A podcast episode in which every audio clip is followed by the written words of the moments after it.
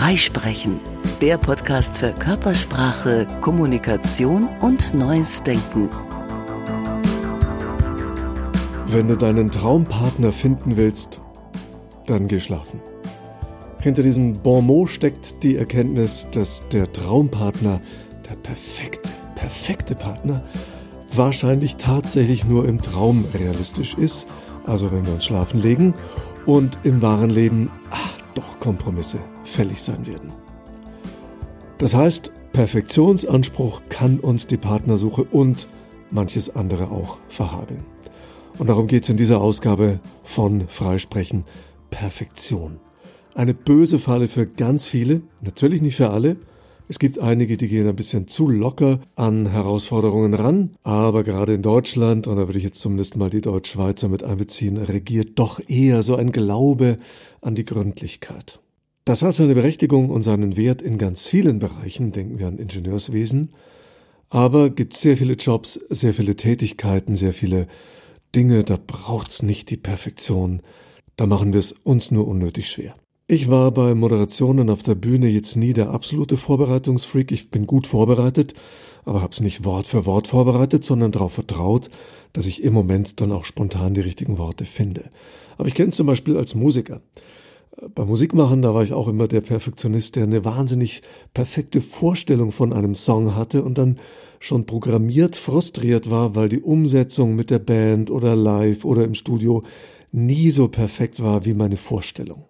Und das kann dazu führen, dass wir es komplett hinschmeißen. Ich war mit Anfang 20 motivierter Musiker und dann hatte ich eine Phase mit Ende 20, da habe ich alle Instrumente, all mein Krempel verkauft, weil ich dachte, ah, es wird ohnehin nie so gut. Und dann hat es ein paar Jahre gedauert, bis mir das Musikmachen sehr gefehlt hat. Ich habe mir dann Stück um Stück die Instrumente wieder gekauft, mich geärgert, dass ich alles verkauft habe und gemerkt, hey, lieber mache ich unzureichend und unperfekt Musik als gar nicht.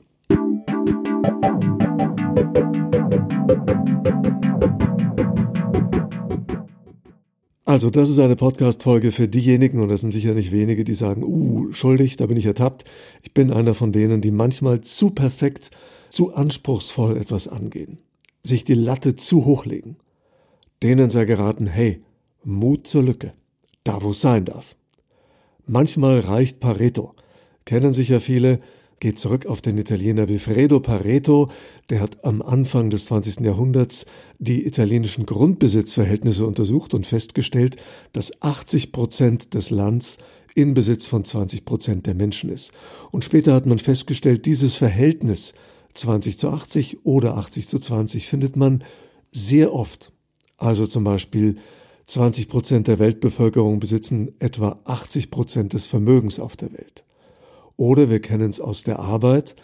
Freiberufler stellen fest, 80 Prozent ihres Umsatzes machen sie mit einem Fünftel ihrer Kunden. Betrifft auch große Firmen.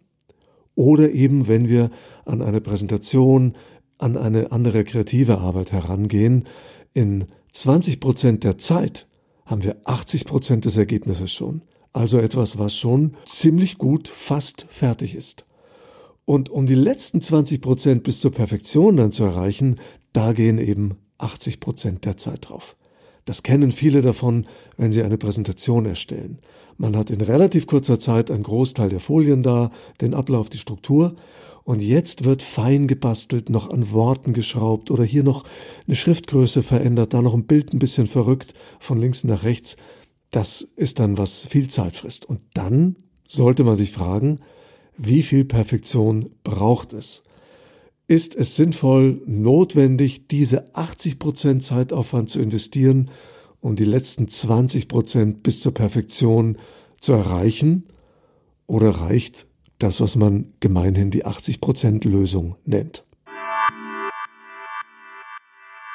Und jetzt weiß jeder selber, gibt sicher viele Bereiche, da reicht nicht die 80% Lösung.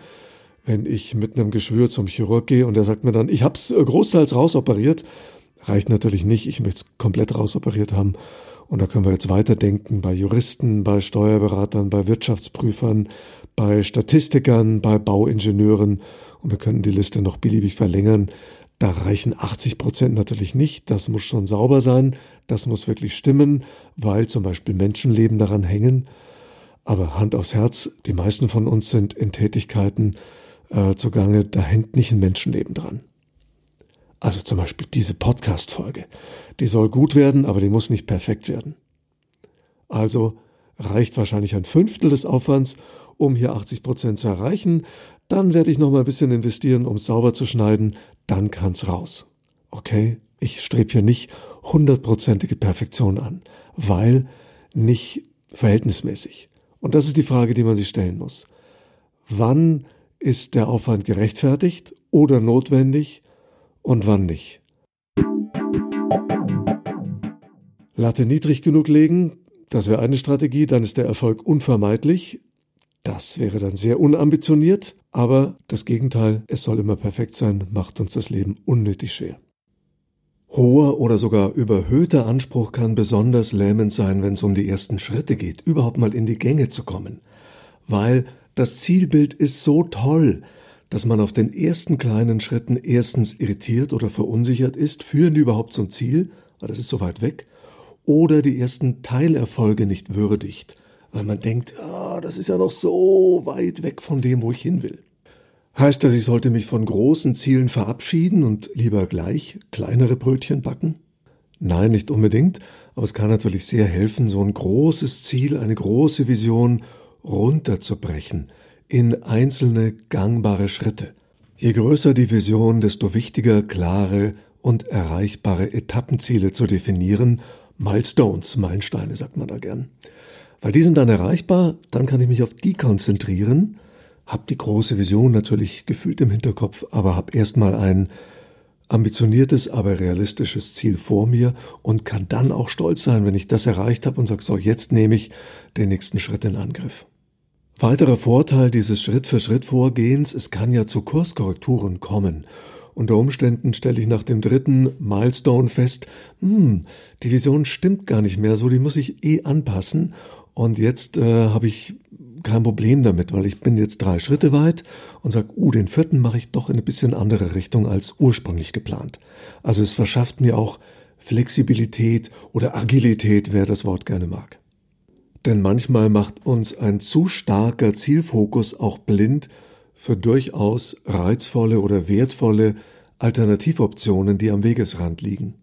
Und zugleich wollen wir uns natürlich nicht ablenken lassen von zu niedrig hängenden Früchten oder Dingen, die zwar schnell erreichbar sind, aber gar nicht in die richtige Richtung führen.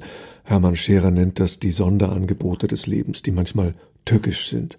Also das ist eine Abwägung und deswegen ist es ja gut, trotz der Zeilschritte, die man definiert hat, auch das endgültige Zielbild im Auge zu behalten, damit ich immer auch kontrollieren kann, führen die Teilschritte, die ich gerade gehe, auch wirklich in die gewünschte Richtung.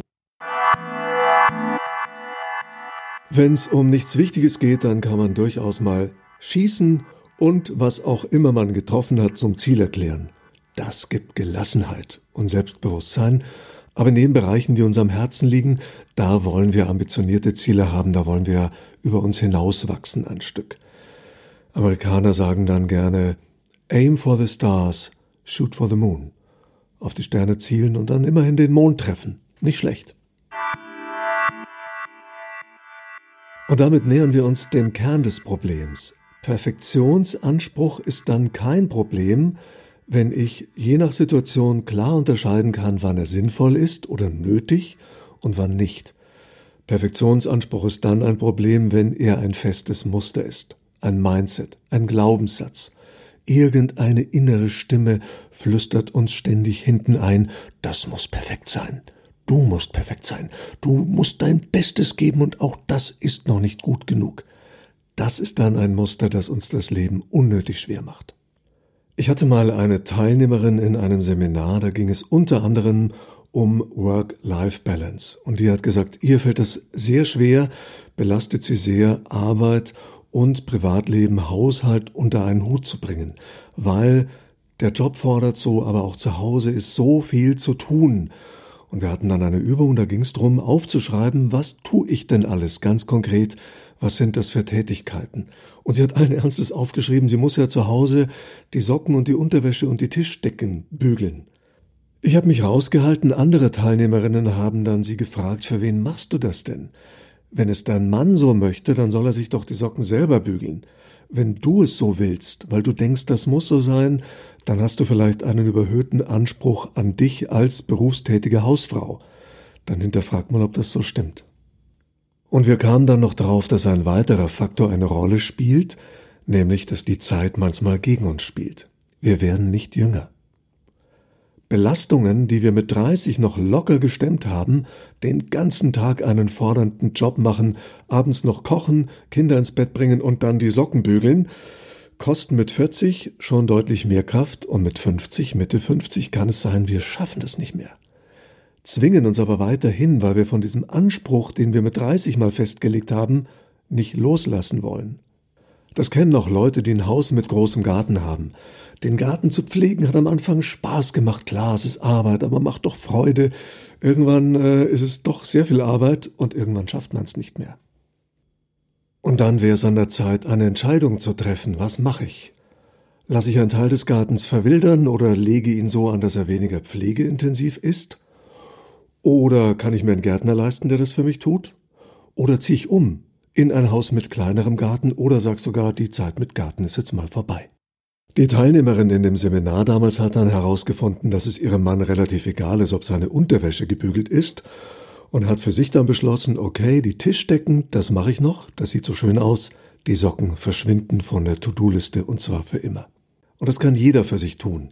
Mal eine Liste machen, was sind meine regelmäßigen wiederkehrenden To-Dos, Tätigkeiten, Aufgaben und bei welchen investiere ich unverhältnismäßig viel Aufwand, weil ich so einen Perfektionsanspruch habe. Bei mir sind das zum Beispiel Mails. Ich bin so ein Formulierfreak, ich schreibe gern schöne E-Mails.